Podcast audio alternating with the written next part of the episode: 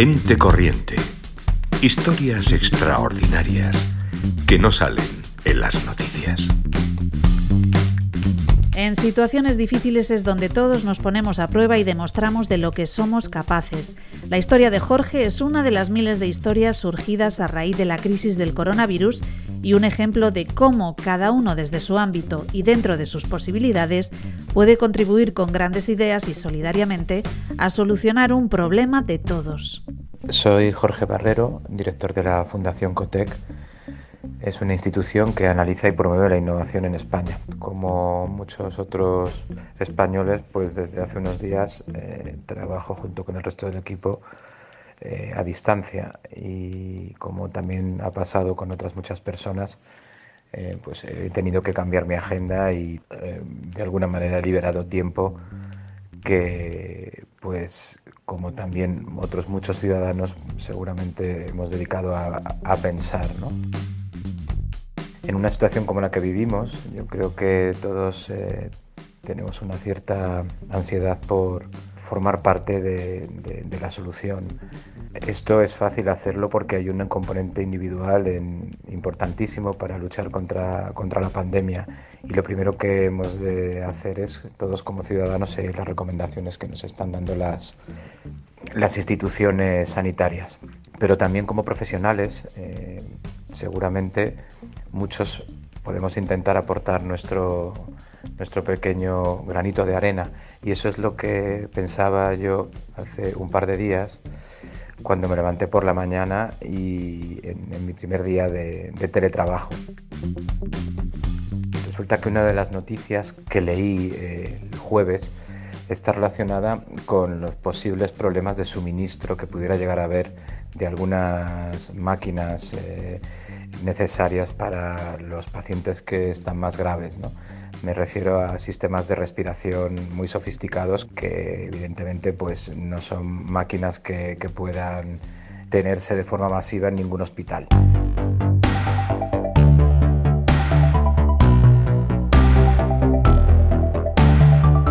No es la situación actual eh, y ojalá no pase nunca, pero esto me animó a, hacer, hacerme una pregunta.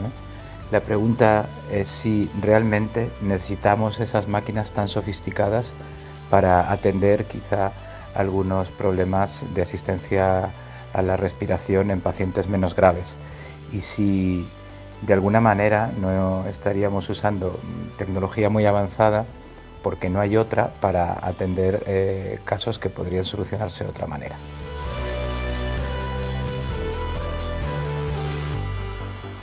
Lo primero que hice fue preguntarle a dos expertos muy cercanos a nuestra red. Uno de ellos es César García, que es experto en tecnologías de fabricación aditiva, e impresión 3D, y una persona muy ligada a la cultura maker de, aficionados a la impresión digital 3D. Acto seguido hablé con Andreu Climent, que es un ingeniero biomédico que trabaja en el Gregorio Marañón. Y rápidamente lo que hicieron ambos expertos es eh, enlazar con otras personas con mucho más conocimiento en la materia, entre ellos ya algunos médicos que están trabajando en la trinchera eh, con las situaciones que se están dando en las UCIs ahora mismo en España.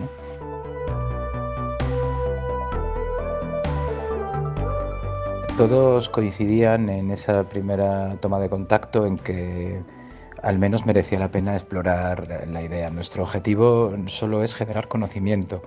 No estamos pensando en fabricar nada, eh, sino en diseñar un sistema que pueda ser sencillo, que pueda ser de código abierto, es decir, sin ninguna patente, y que pueda ser incluso fabricado eh, con especificaciones adecuadas en, en fábricas o de manera más doméstica sin necesidad de, de tener que utilizar infraestructuras de altísima tecnología.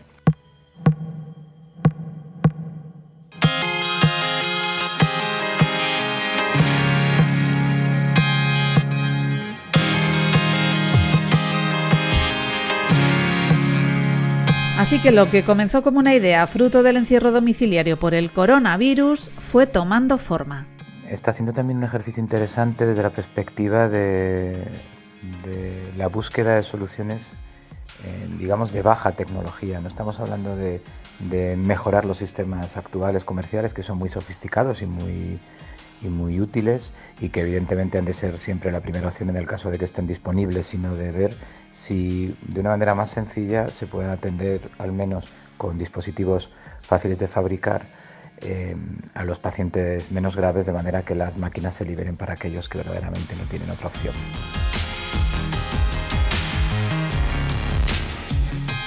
Yo siempre pongo un, un ejemplo para explicar eh, pues cómo las sociedades tecnológicamente avanzadas a veces pierden la memoria y la memoria sobre maneras de trabajar eh, más simples que en ocasiones como esta de emergencia pueden ser interesantes. Por ejemplo, yo vivía en un pueblo en los años 80 en Asturias y allí en casa siempre había velas porque cada poco tiempo y como consecuencia de las nevadas o otras situaciones eh, pues perdíamos la, electricidad, no teníamos luz, con lo cual era una situación eh, habitual y estábamos acostumbrados a atenderla. Ahora mismo eh, estoy seguro de que en la mayoría de las casas de, los madrileños no, tenemos velas, no, no, tenemos a lo mejor ni siquiera una linterna porque estamos acostumbrados a que todo funcione bien.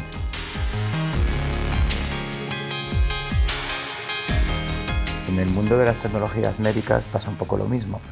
Eh, no estamos acostumbrados, es imposible predecir una situación como esta y, además sería absurdo tener equipos ultra sofisticados y muy caros sin usar simplemente pensando en que a lo mejor en algún momento puede haber una pandemia. Esto sería absolutamente ineficiente.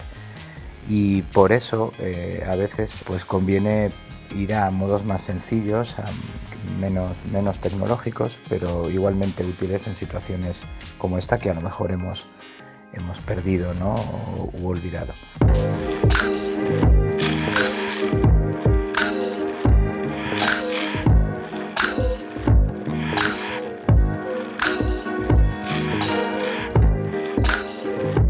ese grupo de WhatsApp eh, pues que suma prácticamente 30 profesionales, entre ellos ingenieros electrónicos, expertos en impresión 3D, neumólogos, intensivistas, enfermeros todo tipo de, profesionales eh, relacionados con tecnologías médicas está a punto de, saltar a otro modelo de, colaboración y gestión más abierto eh, a través de una plataforma digital, de manera que podamos eh, escuchar todas esas propuestas que nos han llegado a través de las redes sociales.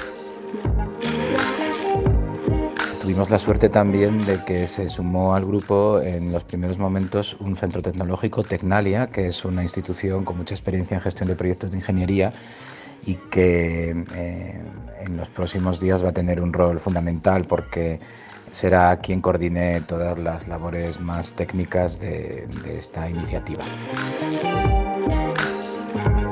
hemos procedido a contactar con otras iniciativas similares que se estaban dando en, otros países y bueno, aquí no se trata de, competir, sino todo lo contrario, de, trabajar en colaboración y, tratar de que eh, en algún momento pues el conocimiento que se genere pueda, pueda ser útil para los que están dando la batalla.